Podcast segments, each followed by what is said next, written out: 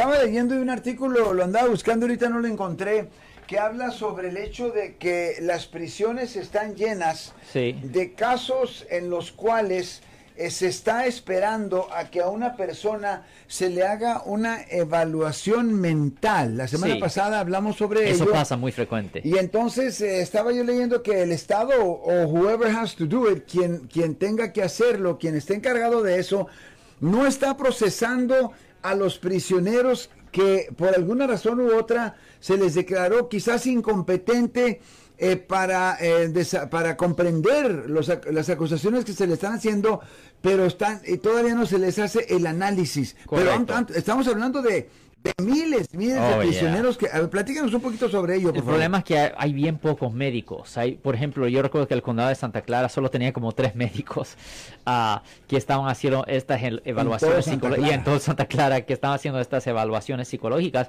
Y un gran porcentaje de personas que son arrestadas por delitos serios sí tienen problemas mentales. Uh, muchas más personas necesitan evaluación psicológica de lo que se ve. esta es una cosa interesante en los años 1960 teníamos como un cuarto de uh, millón de personas, 250 mil personas aquí en los Estados Unidos que estaban en los hospitales especiales para personas uh, pues mentales, voy a decir, con problemas mentales. ¿Cuántas dijiste? Uh, 250 mil personas en los años en los, en los 1900. Ahora, en un tiempo donde tenemos cuatro veces la población que teníamos en los 1960 solo un décimo de esa cantidad de 250 mil ahorita están en los ah, hospitales especiales. Es decir, solo como 25 mil personas en todo el país están en, en ah, hospitales especiales. Y eso pues ah, nos deja saber que hay mucha gente que está libre en las calles cometiendo delitos que honestamente está están tan mal mentalmente que no pueden apreciar las consecuencias de sus acciones y es un peligro a la sociedad, Marcos. Y entonces, eh, ¿qué es lo que pasa? Los arrestan, sí. entonces se dan cuenta de que esta persona eh, pues eh, tiene problemas mentales sí. y les dicen, ok, los vamos a poner en una bodega, ¿verdad? Los van a bodegar. y entonces ahí se esperan hasta que podamos hacerle el análisis mental. Y, Correcto. Y, y mientras no se lo hagan, aunque sea el crimen el cual sea o, el alegado crimen el cual sea, de todas maneras tiene que estar ahí. El caso criminal en efecto queda suspendido y la persona solo está comiendo tiempo ahí en custodia, es lo que está pasando. Ahora, lo bueno es que si por una razón u otra lo encontraran ah, competente, si bajo la suposición que está bien mentalmente, ese tiempo por lo menos se lo tienen que reducir de la sentencia eventual si la persona es encontrada culpable por haber cometido la falta right? Y entonces, eh, eh, eh, pero, pero en cuanto lo encuentran competente, lo llevan a corte. Oh, no, sí, definitivamente. Si lo encuentran competente, normalmente hay como tres médicos, de dos de tres médicos tienen que decir que él está bien mentalmente. Y si dos de los tres médicos, a veces los tres lo hacen, pero si dos de los tres médicos indican que él está bien mentalmente, el caso criminal continúa a proceder. y, y, si es encontrado culpable, pues... Uh, Ah, le tienen que rebajar de la sentencia que le den eventualmente, pues la cantidad de tiempo que él estaba ahí, pues en custodia. Y no es como que un abogado eh, decide que su cliente debería de declararse eh, mentalmente incompetente o que el abogado lo declara o que le dice al, muchacho que se vuelva loco. no, no, no. Esto es lo que se, por ejemplo, esto es lo que yo hago y esto es lo que los abogados, todos los abogados criminalistas hacen esto, pues lo deberían de hacer. Porque, no, porque también eso contribuye al, al, gran número de. Sí, nosotros lo que hacemos es que declaramos una duda, no lo declaramos mm. loco, declaramos una duda. Le decimos al juez, mire, señor juez, este cliente mío Ah, tengo dudas con respecto a su habilidad de que me entienda o si aprecia las consecuencias de sus acciones. Por favor, podemos ordenar una evaluación psicológica bajo el Código Penal sección 1368. El juez va a decir, ok, uh, ok, pues voy a ordenar eso. El caso criminal va a quedar suspendido. A mí ahorita yo estoy manejando dos casos así. De, dos diferentes clientes que ah, pues tenemos dudas con respecto a su estatus mental, a veces los encuentran competentes, a veces no.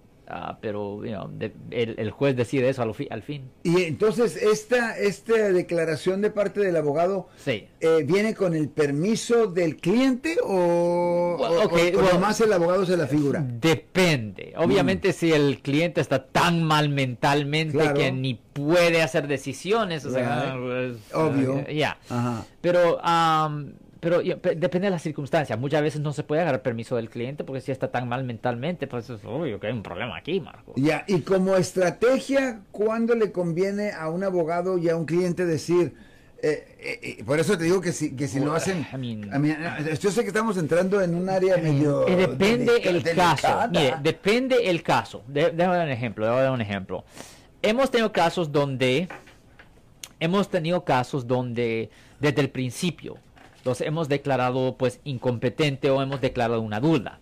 Hemos tenido otros casos donde cuando estamos en el proceso de llegar a un arreglo o un trato con la fiscalía y el cliente empieza a actuar como que si no entiende la, los términos del arreglo o el trato con la fiscalía, que no, no entiende el contrato. Ahora, en muchas situaciones el cliente eh, legítimamente puede decir que no está entendiendo. En otras situaciones a veces es no es legítimo, a veces es, uh, es algo que están haciendo simplemente para comprar tiempo. Pero el no, cliente eh, lo puede hacer él mismo, ¿me entiendes? Pero y nosotros pues y nosotros no somos psiquiatras, somos abogados criminalistas. So, si él si, vemos que una persona está actuando como que si no entiende el documento, pues vamos a tener que ordenar una valoración psicológica. O sea, que, perdón, la, la, la razón principal por la cual una persona se declara de esta manera es porque no entiende algún contrato o le muestras un papel de los cargos y como que no agarra la onda? Ok, en dos situaciones. Número uno, si la persona no puede apreciar las consecuencias de sus acciones, del, delito que supuestamente cometió. ¿Y, cómo sabes tú que no puede apreciar? Por ejemplo, cuando lo entrevistamos, le digo, mire señor, ah, usted está acusado, de, violar a una niña de dos años. A mí algo ridículo así. usted entiende que usted se está enfrentando a una pena potencial de vida en prisión y usted ah, le dijo a la policía que lo hizo. Estoy dando un ejemplo. Ya. Y el cliente dice, ok, pero uh, ¿puedo salir hoy en la tarde? Ah, no, no, no, no, no, no, señor. ¿Me puedo ir la casa? Usted fue acusado de violar a una niña de 5 años o lo que sea y usted le dijo a la policía que lo hizo. no, no, usted no, eh, la sentencia máxima es vida en prisión sí, pero voy a poder salir hoy en la tarde. No, uh, no. Uh, ok, mañana. No, no, no, un momento, e, e, e, esa es la cosa. Y se le dice como unas mil veces y todavía, ok, pues voy a salir uh, la próxima. I'm like, no, no, no, no, no, tenemos que primero ver la evidencia, no podemos decidir que usted va a salir aquí mismo. Es, a veces, o sea que el vato nomás no, no, entiende. Ya no tiene ningún... sí, correcto. O simplemente si le leo los cargos y dice, yo no sé lo que quiere decir eso, ok, uh, de ser ladrón, entrar a una propiedad para llevarse... aunque ya se otro... Oh, no, no, todo eso lo hacemos en español, obviamente. En, su, idioma le hablo español. No, no, no quiero... ¿Qué quiere decir eso? Ladrón. O tú sabes entrar a una propiedad y llevarse algo robar algo, hurtar algo, uh, algo que no era su propio. A mí, a mí se lo quedamos a cierto, se lo quedamos a cierto punto. Maneras, se lo quedamos a cierto punto donde están, no, no, no, no, no, no entiendo. Ah, ah, y empiezan a mirar al, cielo y todo eso. ah, ok, esta persona, pues, ¿cómo va a entender lo que está diciendo el juez ahí en la corte cuando están ah, hablando a mil millas por hora? y entonces tú te vas pues, pues no, pues obviamente me tengo que ir y pues tengo que declarar, le tengo que decir al juez, mira señor juez, uh, yo tengo que declarar una duda basada una, en la entrevista que yo tuve con este cliente. ¿En el día de la, de la sesión primera o ya off the bat? Luego Puede ser bien rápido el primer día de corte si, si, ah, si estoy teniendo dificultades en, con la comunicación con el cliente, sí, absolutamente. Porque una persona que tiene un crimen, acusación eh, seria, al siguiente día o, cuántos días después de que lo arrestan, por ejemplo, le tienen que hacer los cargos?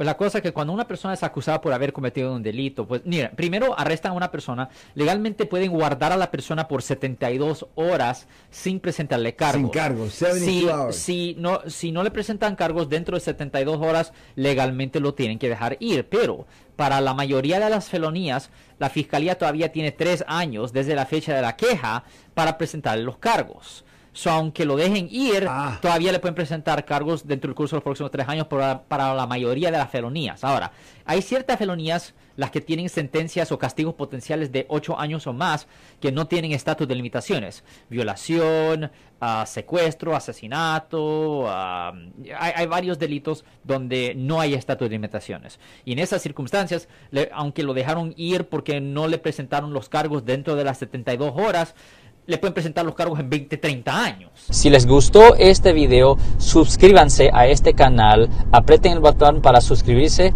y si quieren notificación de otros videos en el futuro, toquen la campana para obtener notificaciones.